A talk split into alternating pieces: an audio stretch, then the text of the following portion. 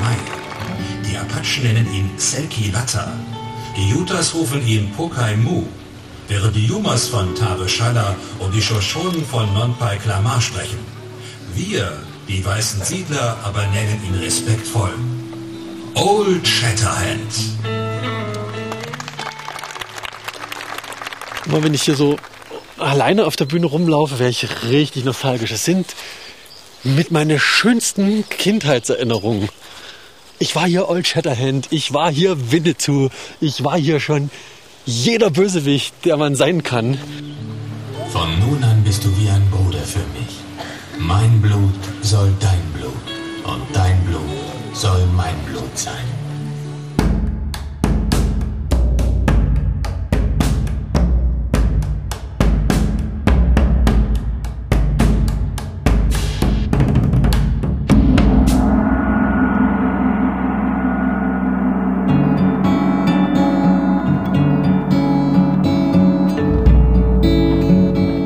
Mein Name ist Karl May. Alles, was ich erzähle, habe ich selbst erlebt. Und ich versichere, es ist wahr. Halt, halt, halt. Stopp. Du bist eher der dritte Bruder Grimm, ein Märchenerzähler. Aber wahr sind deine Geschichten nicht, Karl May. Und dass du das immer behauptet hast, ist ein Problem. Auch für uns, heute. Mein Name ist Ben Hähnchen. Ich stehe seit fast 30 Jahren auf einer Karl-May-Bühne. Und mittlerweile frage ich mich, kann ich das noch machen? Oder gehören Karl-May-Spiele abgeschafft?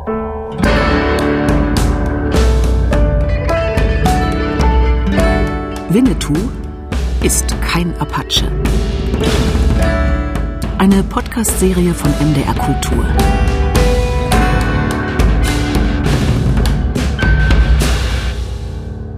Episode 1 Ben ist kein Apache.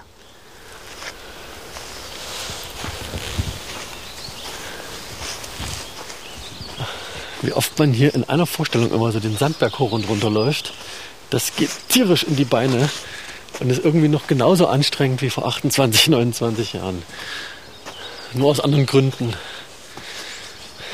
Damals hatte ich einfach noch kurze Beine und der Sand war so tief und heute habe ich einfach nicht mehr so viel Energie wie als Kind.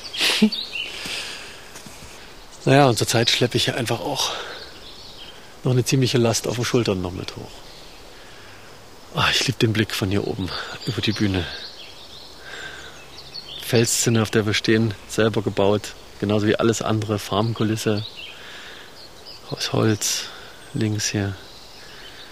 Zuschauertribüne, wo fast ja, die ganze Breite der Bühne ist schon echt groß geworden, auch irgendwie, obwohl wir die kleinste Bühne sind.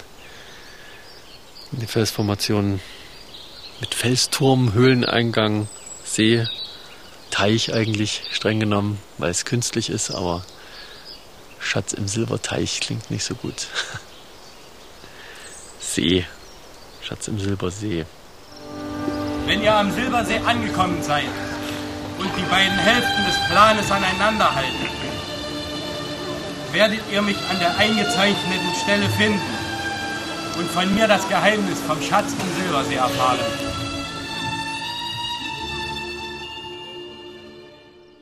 Also hier angefangen haben, war hier noch gar nichts. Das war eine Lichtung einer Sandgrube, viele Nadelbäume, ein paar Birken.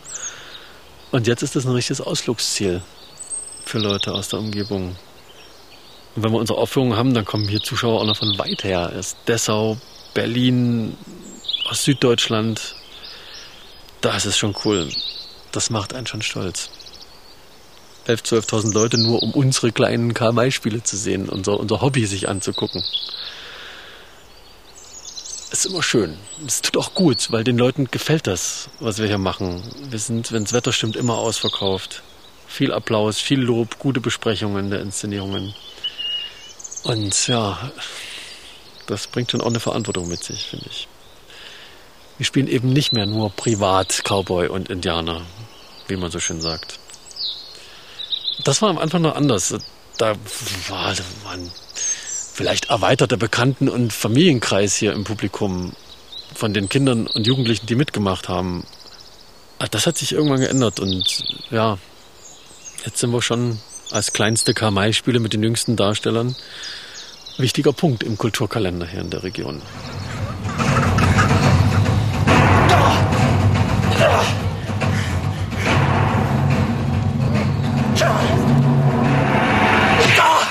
Halt! Der große Wolf ist nicht tot.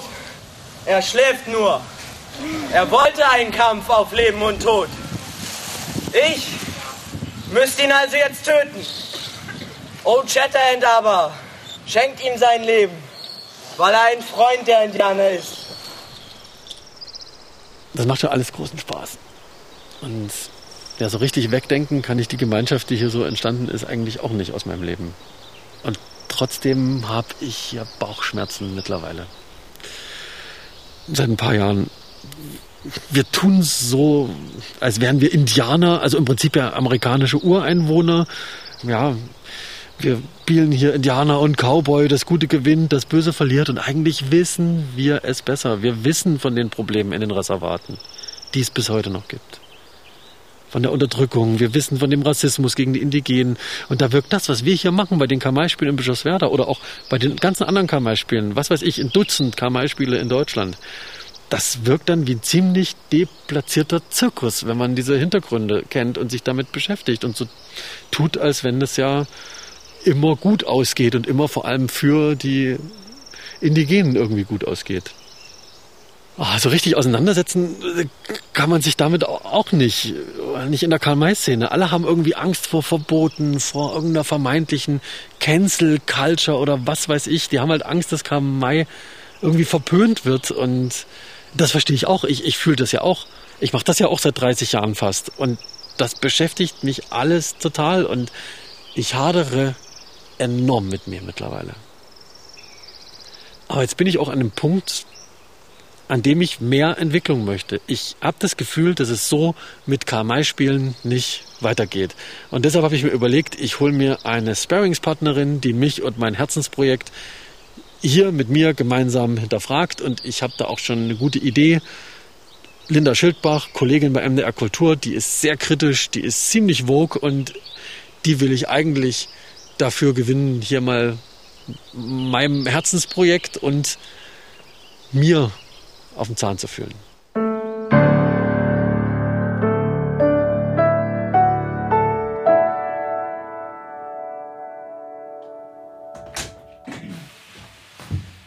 So. Diese Studio, die Studiotüren, die Okay. gehen immer schwer zu. Äh, setzt ihr euch mal an eure Plätze, bitte? Ja, Ja. Oder wolltest du hier hin, Ben? Ich habe das jetzt automatisch. Nö, nö, ist okay. Gut. Ist gut. Bitte mal ansprechen. Ja, äh, hallo. 123, 123. Mein Name ist Linda Schildbach, 31 Jahre alt, lebe in Berlin, arbeite als Journalistin und äh, heute Mittag gab's bei mir Nudeln von gestern. Danke. Jetzt, Ben. Äh, bei mir gab's Hühnersuppe, selber gemacht, äh, vor längerer Zeit, heute aufgetaut. Super, also nur Altes zu essen. ja, sozusagen. Ben, kannst du noch mal was sagen? Ja, okay, also äh, mache ich genauso jetzt. Ben Hähnchen, 34 Jahre alt, Journalist aus Leipzig, arbeite bei MDR Kultur. Zweifle daran, ob das Theaterprojekt, bei dem ich seit meiner Kindheit mitmache, heutzutage noch so okay ist. Oh, okay, da gehst du ja gleich richtig heftig rein. Ja, aber ist halt auch so, ne? Also wenn man sich so grundsätzlich hinterfragt bei einer Sache, die einem so wichtig ist, so am, am Herzen liegt, das habe ich in den vergangenen Wochen gemerkt, das ist wirklich belastend auch, ja. Ja, das glaube ich dir. Na, mal sehen, ob ich dir helfen kann. Ja. Alles klar, wir können anfangen. Super, danke. Äh, Bereit, Linda? Ja, so halbwegs. Also ich weiß ja auch eigentlich nur so grob, worum es geht, ne? Ja, wir, wir kommen jetzt dazu. Äh, Aufnahme läuft? Schon die ganze Zeit. Also, liebe Linda, ich habe dich ja gefragt, ob du mit mir meine Herzensangelegenheit Kamai-Spiele kritisch hinterfragst. Unter anderem, weil du mit Kamai, soweit ich weiß, nichts am Hut hast, richtig, oder? Ja, also genau. Ich muss mich jetzt ein bisschen kurz ducken. Nicht, dass meine sächsische Verwandtschaft über mich herfällt. Aber klar, also ich kenne die alten Filme, die sehnsuchtsvollen Augen von Pierre Brice, aka Winnetou, die in die Ferne blicken. Und natürlich hatten wir auch, ähm, also ich glaube, mindestens ein Buch zu Hause. Das ich jetzt aber natürlich nicht gelesen habe. Upsi. aber trotzdem äh, hast du dich ja mit dem Thema jetzt ein bisschen beschäftigt, nachdem ich dich da gefragt habe. Ja? ja, klar, auf jeden Fall. Also, wie ist dein erster Eindruck? Warum hast du zugesagt? Also, ich habe mir die Inszenierung von euren Karl-May-Spielen in Bischofswerda angeguckt. Äh, auf DVD, die Homepage, äh, YouTube-Kanal, Facebook, Instagram eures Vereins. Also, ihr macht ja echt viel und seid echt überall, ne? Ja, und, und alles nebenbei, ehrenamtlich, muss man sagen. Schon stark. Auch, weil ihr das ja vor allem mit Kindern und Jugendlichen macht. Und das ist schon eigentlich ganz niedlich. Da stehen so Winnetou, Old Shatterhand und Bösewichte auf der Bühne und allesamt sind so 10, 12, 14 Jahre alt. In der einen Szene habt ihr sogar ein Baby als Statist über die Bühne getragen. Äh, wussten die Eltern das? ja, die machen meistens mit, ja. Äh, das stimmt, was du da beschreibst. Das ist unser Hauptprojekt. Wir haben mittlerweile auch eine zweite Besetzung, in der Eltern oder ehemalige Kinderdarsteller dies nicht lassen können, wie ich zum Beispiel, die Hauptrollen spielen. Aber auch da sind die Kinder und Jugendlichen mit am Start, ja. Naja, und ansonsten habe ich mir halt auch diese anderen Karl-May-Bühnen mal angeschaut. Ne? Also die größte ist ja die in Bad Segeberg. Da wurden ja auch teilweise beim MDR, äh, die wurden ja im Fernsehen gezeigt. Und ja. äh, diese Actionbühne da im Sauerland? Ja, Elspe meinst du, glaube ich. Ja, genau. Und auch was diese Felsenbühne Raten in der sächsischen Schweiz macht. Also die gelten ja als die ältesten Karl-May-Spiele seit den 30ern oder so. Ja, 38, 1938. Also ich wusste so ungefähr davon. Und auch von den Filmen und so. Aber mit Blick des Jahres 2022, Ben, muss ich dich echt fragen, was zur Hölle macht ihr da? Wir spielen Stücke nach Kamai halt. Mhm, ja? Schon klar. Aber ich habe mir da mal eine Liste gemacht. Also, erstens, da wird sich irgendwie braun angemalt auf der Bühne, damit die Allmanns aussehen wie amerikanische Indigene. Zweitens werden da irgendwelche skurrilen Tänze aufgeführt, die boah, echt ziemlich kitschig sind mhm. und so gar nichts mit rituellen Tänzen zu tun haben. Dann tragt ihr da irgendwie Lederoutfits, die wiederum aussehen wie bei echten Indigenen aber dann irgendwie auch total random. Also ich habe mich da mal beschäftigt, ja, wegen äh, Winnetou und habe da mal ein bisschen recherchiert, das ist ja alles nicht so schwierig. Und die Apachen sahen überhaupt nicht so aus wie bei Winnetou, so wie es da beschrieben wird. Und das alles so verdammt weg von der Realität, Ben. Das ist doch echt schlecht, weil ihr benutzt da echte Stammesbezeichnungen und macht da irgendwie Fantasiewelt. Zusammengefasst, du sagst canceln. Den Begriff würde ich jetzt so niemals verwenden, weil für mich ist das so ein Kampfbegriff von rechts. Okay. Ja, das ist dieses Cancel Culture von links, so alles so, ne, machen die dann diese Drohkulisse auf, äh, um irgendwie, finde ich, meiner Meinung ein bisschen abzulenken von reden mhm. wir mal drüber. Ja, ne? ja, also okay. für mich, so würde ich es jetzt nicht sagen. Ähm, ich höre ein Aber. Aber was ihr dort bei den Kamai-Spielen macht, ja, egal auf welcher Bühne, kann man, wenn man so ein bisschen kulturelle Sensibilität hat, ja, dann kann man das echt nicht bringen. Ja, genau. Das ist halt auch irgendwie meine Befürchtung, ja. Hm, nee, nicht auch irgendwie, Ben. Das kannst du 2022 einfach nicht mehr bringen. Da stecken, boah, wie fange ich eigentlich an? Da stecken so viele Problematiken drin. Ich sag nur von A wie kulturelle Aneignung bis eher wie Rassismus. Und ich denke mir das jetzt auch nicht so selbst aus als weiße Deutsche, die hier irgendwie pikiert ist. Ich habe das auch schon gelesen, dass es diese Vorwürfe halt von Indigenen selbst gibt. Ja, ja, genau. Das ist auch einer der Gründe, warum mich das auch so beschäftigt. Ich habe das auch schon gelesen. Ja. Aber was war denn jetzt eigentlich der Auslöser für dich, dass du das so hinterfragst? Da kommen wir direkt zu einem Punkt, der für mich super unangenehm ist, Linda. Bin ich jetzt aber gespannt. Also wir hatten 2004 und ein paar Jahre danach eine enorm beliebte Nebenfigur auf der Bühne. Das ist ein Begleiter der Helden, bisschen trottelig, tollpatschig, aber eine gute Seele, wie man so schön sagt.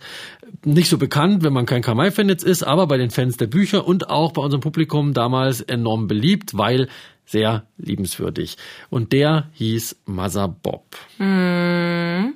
Und ähm, ich ahne schon, du hast diesen mm. Bob gespielt? Ja, Genau, in zwei Inszenierungen habe ich den auch gespielt, ja. Mhm. Und äh, Massabob ist schwarz, ne? Ja, richtig, genau. Bringen wir es auf den Punkt?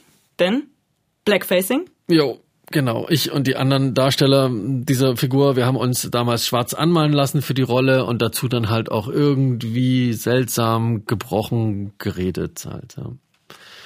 Oh Mann, Ben. Ja, das würde ich auch wirklich nicht mehr machen, ist völlig klar. Ich will das, was wir da gemacht haben, hier auch nicht irgendwie rechtfertigen. Blackfacing geht gar nicht.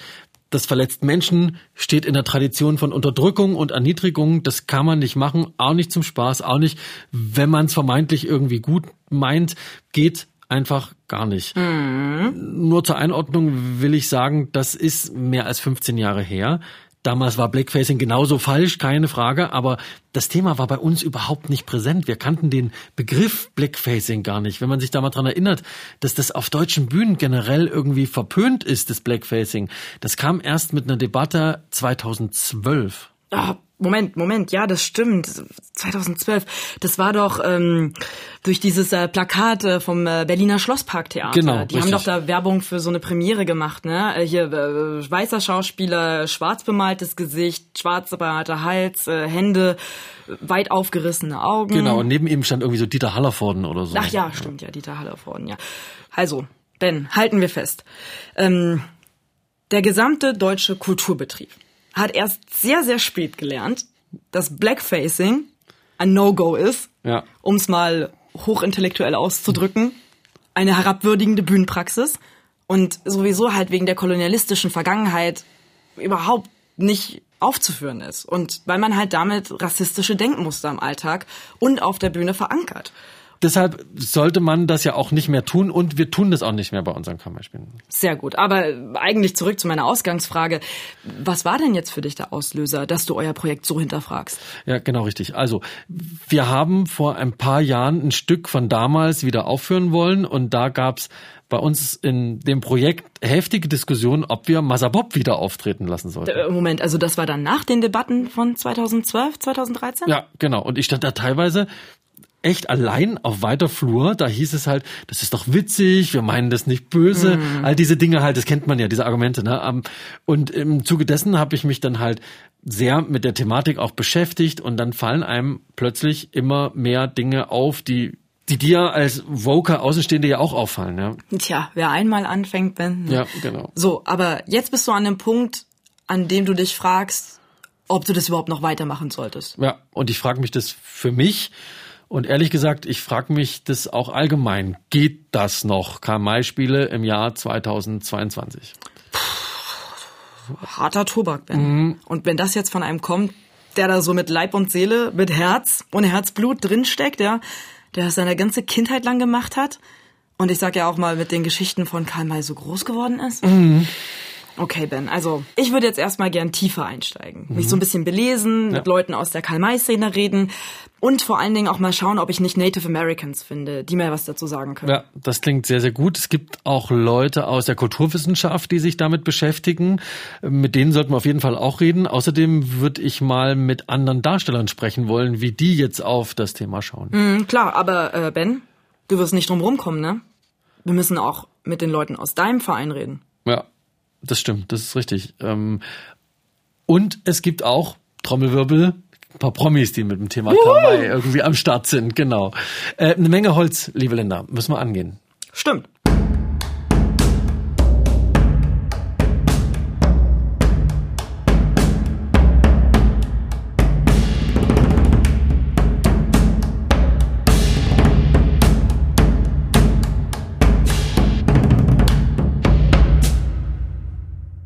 So, bisschen Zeit ins Land gegangen, Linda. Äh, hat dich das Karl-May-Fieber gepackt? Ja. ja, wenn du schon so guckst. Nein, ich, also ich, ich bin jetzt nicht zu streng. Nein, also die Begeisterung, die kann ich an der einen oder anderen Stelle jetzt schon doch verstehen. Aber meine Abwehrkräfte springen trotzdem an. Okay, ich überstrapaziere die Metapher noch mehr. Mir ist bei so ersten Gesprächen, Interviews jetzt auch aufgefallen, dass das Immunsystem bei vielen schon ganz gut auf Touren ist, auch bei vielen Beteiligten. Ist dir das auch irgendwie aufgefallen? Ich befürchte, Ben, dieselbe Sache wie dir. Ich sag nur ein ganz bestimmter Begriff. Ja, und ich sage nur, man, man traut sich ja kaum. Man traut sich ja kaum. Servus. Wir haben uns jetzt neulich erst unterhalten über das Thema, darf man noch Indianer sagen? Das ist diese Schwierigkeiten mit diesem Begriff. Man merkt ja, ich bemühe mich, neue Begriffe zu verwenden. Jeder weiß, wenn ich sage Indianer, meine ich das nicht abwertend. Und ich finde das Argument irgendwie dieses, ich benutze das Wort, um zu zeigen, wie beknackt diese Kolonial, diese Europäer waren, dass sie noch nicht mal das richtige Wort hatten, dass sie noch sogar dachten, oh, wir haben jetzt Indien entdeckt. Gerade als Winnetou muss man natürlich schon gucken, dass man jetzt nicht von Indianer spricht. Jetzt gibt's schon den einen oder anderen in der Karl-May-Szene, was man so hört, der jetzt Angst hat, um Gottes Willen, jetzt wird unser Karl May umgeschrieben, jetzt wird dort überall das Wort Indianer rausgestrichen. Also, wie ist denn das in Ihrer Doku? Sagen Sie Indianer? Indianer! Okay, Linda, ernsthaft jetzt. Wie wollen wir es hier im Podcast jetzt mit dem Begriff halten? Ich habe mir dazu auch schon meine Gedanken gemacht, eben weil so viele Leute bei diesem Begriff ins Schlingern kommen. Mein Vorschlag, wir halten es einfach so wie die ethnologischen Museen. Mhm. Wir sprechen von, in Anführungszeichen, Indianern, wenn wir dieses kulturelle Konzept meinen. Also kulturelles Konzept, du, du meinst, wenn wir von dem Bild sprechen, das wir von Ureinwohnern Nordamerikas haben. Genau. Und ansonsten versuchen wir einfach so oft wie möglich konkrete Namen zu nennen. Mhm. Ja? Und ja. um diese ganzen Verallgemeinerungen und Stereotype zu vermeiden. Wenn wir aber mal verallgemeinern müssen, machen wir es doch so wie die aktuelle Forschung und sprechen von indigen. Ja, d'accord. Très bien. Hm. Also zurück zum Deutschen, weg vom Französischen. Wir haben ja jetzt beide mit einigen Leuten über dieses Thema gesprochen. Ja, genau. Ich habe äh, mich vor allem in der Kamai-Szene umgehört, also bei meinen Leuten sozusagen. Ja, und ich bei Kritikerinnen und Kritikern. Alles klar. Und äh, dann lass uns mal die Kernprobleme jetzt aus deiner Sicht umreißen und die Argumente so ein bisschen austauschen, die uns jetzt die Leute bei den ersten Interviews so genannt haben. Okay, Ben, Wen führst du ins Feld? Also, ähm, ich würde direkt mal äh, mit einem Promi anfangen. Winnetou-Darsteller der größten Kamai-Bühne im deutschsprachigen Raum. Die ist in Bad Segeberg. Dort setzen sie auf ein möglichst großes Publikum und deshalb muss Winnetou dort auch mit einem Star besetzt sein. Ah. Und momentan ist das Alexander Klavs. Du meinst diesen ersten Gewinner von Deutschland sucht den Superstar, DSDS? Ja. Den fand meine Schulfreundin damals so toll. Egal. Zurück. Äh, wie kommt der jetzt zu Winnetou? Naja, der kennt die große Bühne, nicht nur als Sänger, sondern auch als Schauspieler, vor allem in Musicals. Und insofern passt er ganz gut nach Bad Segeberg. Das ist eine große Freilichtbühne und ich habe Alexander Klavs da auch schon gesehen. Er ist total dynamisch, vor allem bei Action-Szenen. Macht das, finde ich, ganz gut, kommt auch gut bei den Leuten an, muss man sagen. Und außerdem hat er, wie so viele in der Szene, auch seine ganz eigene Karl-May-Geschichte. Also seitdem ich wirklich klein bin, wurde ich äh, infiziert mit dem Karl-May-Virus, äh, der von meinem äh, Vater kam. Also er ist großer, großer Winnetou-Fan. Wenn dann wirklich mal Winnetou im Fernsehen lief und dann alle sich davor versammelten und wir haben den kompletten Film von vorne bis hinten geschaut und da wurde auch nicht an die Tür gegangen, wenn einer geklingelt hat oder so. Das war wirklich ähm, ein schönes Familienhappening und dementsprechend denke ich auch immer, wenn ich an Winnetou denke, natürlich an nicht nur an Familie, sondern auch an Zusammenhalt und einfach an was ganz Besonderes. Ja, mein Vater war einfach unglaublich stolz und ich glaube, er hätte auch niemals damit gerechnet, dass sein Sohn irgendwann mal nicht nur ein Old Shatterhand spielt, sondern dann auch noch den Winnetou zwei Jahre später. Das war ähm, ja, wie er mir gesagt hat, äh, wirklich ein Moment, den er so schnell nicht vergessen wird. Seufz. Das ist schön, dass ihr da so ein Body Talk hattet über eure Kindheitserinnerungen. Karl May. Ja, Alexander, nicht wahr, oder? Ist so, du. Ne, ja, ist ja auch mal schön. Da muss ich direkt mal was entgegenhalten. Ich habe mit der Kulturwissenschaftlerin Mito Sanyal gesprochen. Mito Sanyal kenne ich, aber ehrlich gesagt nicht im Zusammenhang mit Kamai bisher. Das stimmt, das stimmt, aber wir wollen es uns ja nicht so einfach machen. Wir wollen ja auch über kulturelle Aneignung reden. Und da ist sie nicht nur als Wissenschaftlerin eine Expertin, sondern sie hat sich auch als Autorin damit beschäftigt. Ja. Nämlich, äh, vielleicht erinnerst du dich in ihrem Roman Identity. Da geht es nämlich genau darum, und der war ja auch, kann man ruhig sagen, Buchpreis nominiert 2021. Stimmt. Und generell, wer in Deutschland aufwächst, kommt um Karl May nur schwer drum rum. Und auch Mito Sanya nicht. Und ich bin natürlich zu der Zeit groß geworden, als die Filme ähm, von allen geschaut wurden. Also das war gemeinsames, geteiltes Kulturgut. Ich habe inzwischen mal ein Karl-May-Buch in der Hand gehabt, weil natürlich, also man kommt ja nicht drum herum, a, weil weil es halt so groß und dann halt auch so schräg ist. Also weil diese ganze Geschichte ja von allen Seiten, egal wie man sie betrachtet, merkwürdig und aber auch bemerkenswert ist. Also so beides und man man schwankt halt immer hin und her. Hm, zwischen merkwürdig und bemerkenswert. Also da habe ich eine ganz klare Tendenz. Ja, kann ich mir vorstellen. Ne? Also als Darsteller an der Karl-May-Bühne findet man die Angelegenheit aber natürlich eher bemerkenswert, ist ja klar. Und insofern ist auch Alexander Klavs da ganz klar. Er sagt, Abschaffen von Karl-May-Spielen, das geht gar nicht. Die Karl-May-Spiele im Großen und Ganzen abzusagen aufgrund dieser Thematik bringt ja keine Lösung mit sich. Im Gegenteil, es äh, spaltet nur noch mehr und heizt diese komplette Diskussion ein Stück weit in einer falschen Art und Weise noch mehr an und das kann ja nicht die Lösung sein. Ich habe übrigens äh, nicht nur mit dem aktuellen Winnetou-Darsteller der größten Bühne gesprochen, sondern auch mit dem von unserer, also von Deutschlands kleinsten Kamai-Spielen mit den jüngsten Darstellern im deutschsprachigen Raum. Werbung! Ja, ja, aber er ist einfach ein gutes Beispiel dafür, wie integrativ Kamai-Spiele sein können. Heißt Serdar Reitner, spielt seit 16 Jahren bei uns mit, ist jetzt Anfang 20, also hat sehr jung auch angefangen und er ist mittlerweile ziemlich auf die Rolle des Winnetou festgelegt und er hat mir Folgendes gesagt. Jeder kann sich irgendwo mit Karl May oder mit einer Rolle in Karl May identifizieren. Und es sind einfach unheimlich spannende und packende Geschichten. Auch wenn man sie eigentlich in- und auswendig kennt. Jede Bühne macht es ja anders, man weiß nie so richtig, was kommt im groben Jahr, aber so genau nie. Und es ist einfach diese Identifikation mit sich selbst, wenn man dorthin geht und sich das anguckt. Denn irgendwo will jeder von uns Cowboy und Indianer spielen. Also ich will ja niemandem zu nahe treten, aber Serda klingt jetzt äh, nicht so nach Wilder Westen und Winnetou, vielleicht eher so sächsische Steppe? ja, ja, gebe ich dir recht. Aber äh, kann ich gleich einen Punkt machen? Was man da sieht, äh, was diese Welt bewirken kann, Serdar, wenn der auf seinem Pferd sitzt, in seinem Winnetou-Kostüm, dann ist er wirklich wie ausgetauscht. Na gut, also Karl May bewegt und bringt viele Menschen zusammen. Aber genau das, lieber Ben, und jetzt kommt der Punkt wieder zu mir, Achtung, bringt ja auch eine krasse Verantwortung mit sich. Hm. Denn wenn ich auf der Straße jemanden frage, wie stellst du dir eigentlich jetzt in Anführungszeichen einen Indianer vor, dann beschreiben alle. Winnetou, klar, sagen alle Winnetou. Oder halt Pierre Brice in seinem Kostüm. Dieser klassische Anblick. Na gut, hübsch war er ja, ne? also, ich finde, das ist schon ein Problem. Und ich habe mit Drew Hayden Taylor gesprochen. Er ist ein Ojibwe aus Kanada und äh, hat für einen Dokumentarfilm mal in die deutsche Karl-May-Szene geblickt, ist da eingetaucht und nach Bad Segeberg zum Beispiel gefahren und hat da eine ganz eigene Meinung. And I'm watching a cast of like 40. There must be about 20 horses. The trained bald eagle, the pyrotechnics.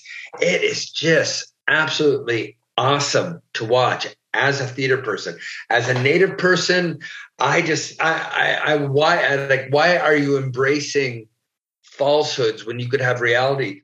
Also er findet die Show gut, aber das Prinzip dahinter, dass wir die Indigenen da so falsch darstellen, findet er schwierig finde ich interessant, kann ich komplett nachvollziehen, die Perspektive des Betroffenen sozusagen. Was findet dann noch problematisch, ganz konkret? Also er hat mir erzählt, dass kulturelle Aneignung in seiner Heimat, also Kanada, ein viel größeres Thema ist und dass das, was ihr auf euren Bühnen macht, in Kanada ein absolutes No-Go wäre. I don't know. I don't know how else to say it, but it's just when you go out of your way to portray an inaccurate presentation of an indigenous people, it's being disrespectful. I realized the whole Karl May novels were by a man who'd never been to America, that they are just sheer celebrations of imagination, of adventure, of a Western. I understand that, but I still think it's something that should be looked at a lot closer and re-evaluated.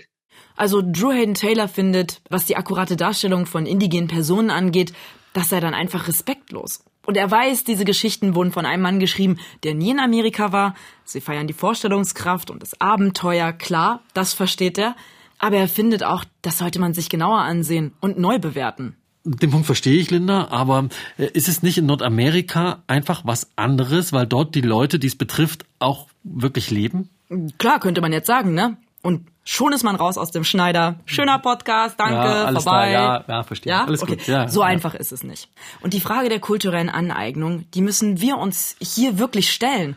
Und dass das halt auch Menschen bei uns in Deutschland beschäftigt, weiß ja auch niemand besser als Mito Sanyal. Mhm. Die ist in Deutschland groß geworden, hat indische Wurzeln und die trägt es schon ein Leben lang mit sich herum. Ich hatte, bevor es das Wort, also bevor ich das Wort Culture Appropriation kannte, ein Gefühl von, das ist peinlich, wenn ich das mache. Ne, also genauso wie im, weiß nicht, in der Schule, im Krippenspiel. Also natürlich kannst du nicht Maria spielen, Mito. Maria in Bethlehem war blond blau, ist doch klar.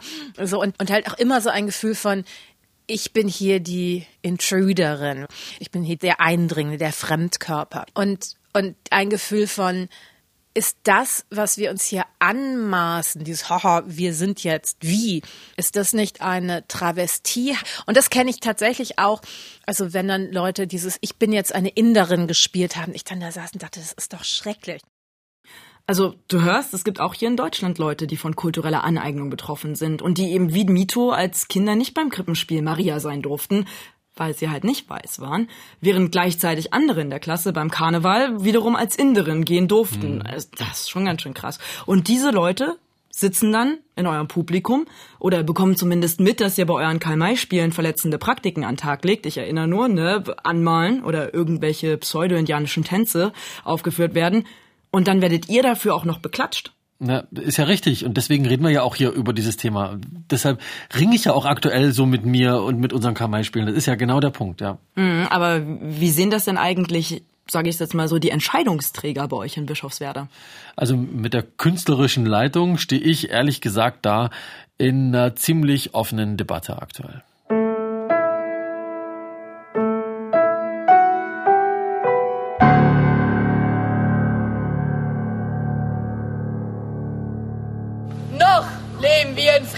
Den Bleichgesichtern.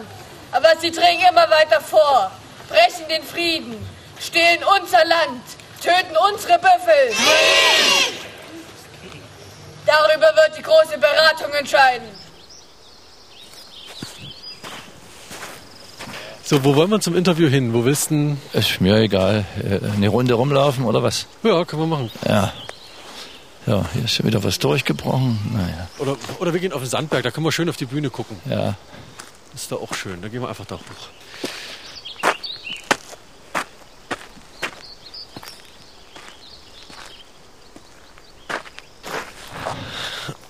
Also uns und auch dir als Regisseur ist ja klar, wir zeigen hier nicht die Geschichte der amerikanischen Indigenen, ne? Ja, wir spielen Karl May. Und Karl May hat sehr häufig Nordamerika als Handlungsort und nennt verschiedene Stämme, erfindet Figuren, die er als Indianer bezeichnet. Ja, wir wissen aber alle, das entspricht seiner Fantasie und weniger, eher gar nicht der Wirklichkeit, der Geschichte und, und der Kultur, die da dargestellt wird in seinen Büchern und natürlich dann auch weniger auf der Bühne. Du siehst unsere Karl-May-Spiele in Bischofswerda ja nicht nur als Bewahrer von Karl-Mays Erbe. Das weiß ich. Kannst du das auch noch mal für einen Podcast erklären, in welcher Tradition du unsere Karl-May-Spiele siehst, wo du uns da einordnest? Der Anfang war für mich die Abenteuer- und Indianerliteratur, wie sie ja derzeit auch noch genannt wurde, in der DDR. Und da stand nicht Karl May ganz oben. Der stand gar nicht. Erst seit 1982, da war ich schon erwachsen. Lieselotte Weskow-Henrich, Die Söhne der großen Bären, ist ja das klassische Werk, aber auch äh, Anna Jürgens und Blauvogel habe ich, würde ich da noch erwähnen. Und ich glaube, wir hatten eine gute Kinderliteratur und Abenteuerliteratur. Cooper gehörte dann auch dazu, was auch in der DDR gedruckt wurde, nacherzählt wurde. Lederstrumpfgeschichten von James Fenimore Cooper, der Klassiker der amerikanischen Abenteuerliteratur. Das waren meine Anfänge. Und Karl May kam äh, sehr viel später erst dazu. Und die Karl May-Filme auch.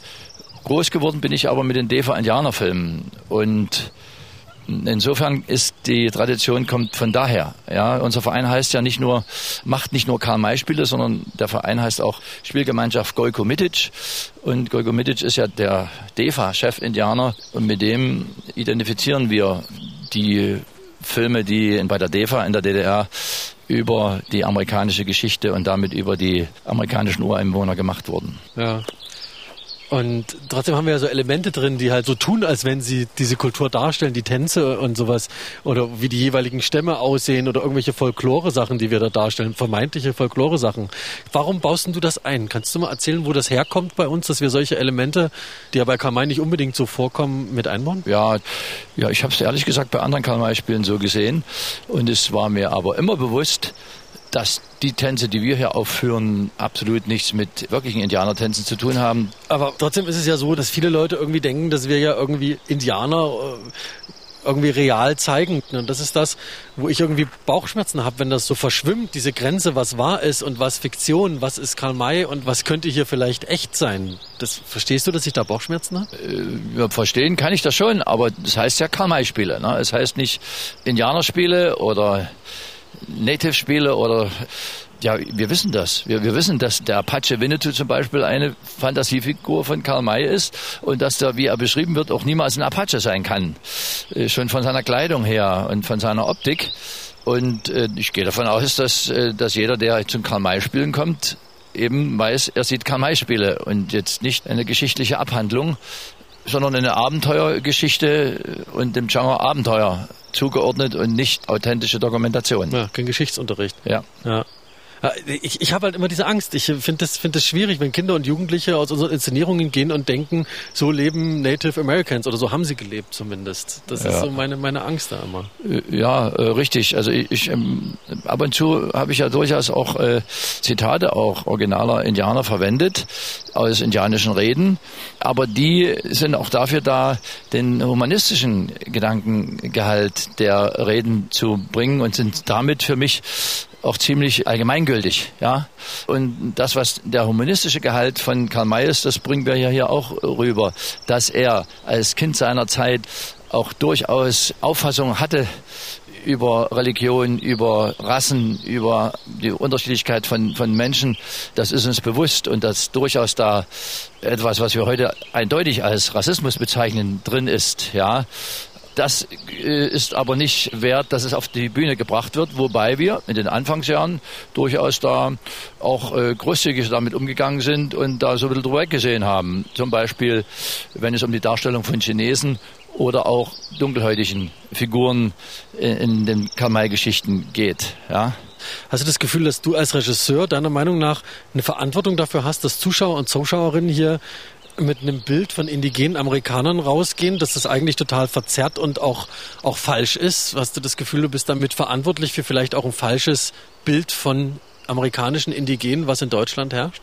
Ich habe es eigentlich nicht, weil ich äh, eben gerade, äh, wir sind uns ja einig, es ist das Genre Abenteuer und was wir machen, ist mehr eine Show als eine Theateraufführung und es ist Unterhaltung. Ja, das, das ist unbestritten. Ne? Aber ich habe schon den Anspruch oder sehe den Anspruch, dass wir auch durchaus zum Nachdenken anregen wollen und dass wir es auch in den Kontext unserer Zeit stellen wollen und müssen. Gerade aktuell äh, unsere Haltung zum, zum Frieden und friedlichen Miteinander. Aber es geht um den humanistischen Gehalt und das sollte in den Geschichten schon auch spürbar sein. Das ist es auch, denke ich. Ich glaube, dass an den Sachen, die wir inhaltlich machen, gar nicht so, so die Kritik da herrscht oder die Bedenken da herrschen, sondern eher in der Art, wie wir bestimmte Völker, Nationen darstellen. Ist das noch zeitgemäß, das so Klischee und Stereotyp zu machen? Ich weiß eben jetzt nicht, ob es immer nur Klischee und Stereotyp ist. Ja. Ich gehe davon aus, dass viele wissen, dass die Natives nicht nur in Tibis gelebt haben. Wir zeigen im nächsten Jahr zum Beispiel Winnetou 1 und die Apachen leben dann wenigstens im Pueblo. Was auch nicht stimmt, weil die ja in Wikijaks gelebt haben, aber zumindest in der Region gab es auch Pueblo-Indianer. Ja. Da geht es schon los, dass es nicht genau stimmt, aber das ist dann nur das Klischee, die gehören immer in, in diese Tibis, äh, dem wird es dann schon nicht gerecht. Ah, wir, wir, wir, wir kommen hier nicht so richtig gerade zusammen. Na, los, wir gehen noch mal eine Runde. Vielleicht mal einen Berg runter jetzt auf die Bühne oder so.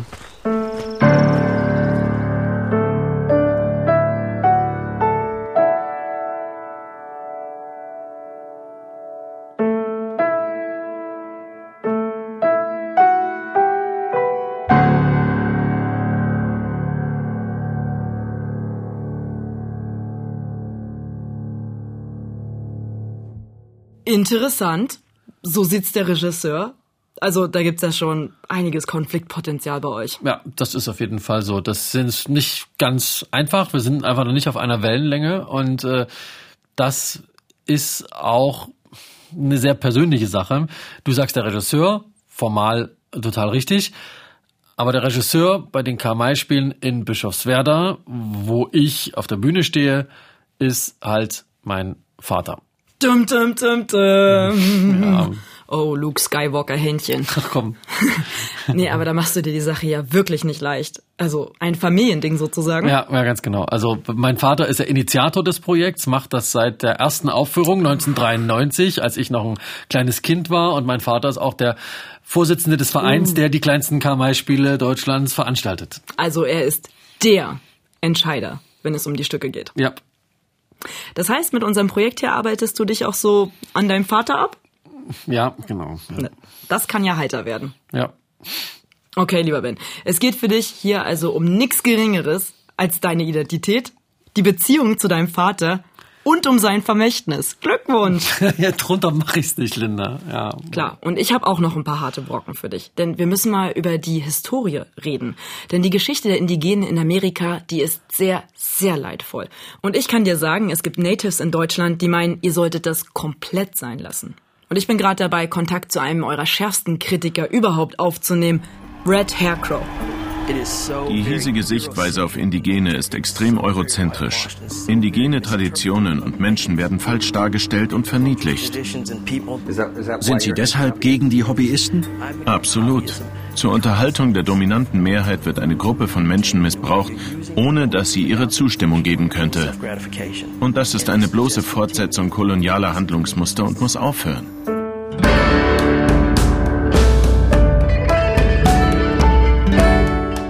Ben ist kein Apache. Das war Episode 1 von Winnetou ist kein Apache. Eine Podcast-Serie von MDR Kultur.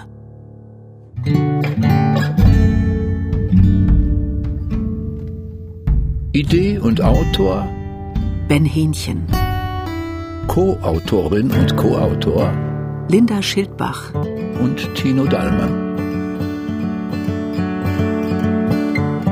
Die Redaktion hatte Ina Namesloh, auf dem Regiestuhl saß, Katrin Ähnlich, für den guten Ton sorgte, Holger Klimchen, Sprecherin, Beatrix Hermens, Sprecher, Christian Steyer. Die musikalische Untermalung inklusive der Titelmusik kommen von Robert Amarell. Er wurde unterstützt von Michael Büschelmann an der Gitarre und Julius Kraft am Schlagzeug. Andere Stücke stammen aus unserem Musikarchiv. Ein großer Dank geht an alle unsere Gesprächspartnerinnen und Gesprächspartner für ihre Offenheit und das Vertrauen. Diese Podcast-Serie ist eine Produktion von MDR Kultur aus dem Jahr 2022.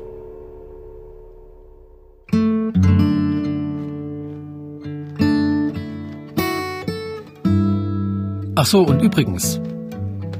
Alle Folgen findet ihr schon jetzt in der ARD Audiothek. Das ist die Audio-App der ARD.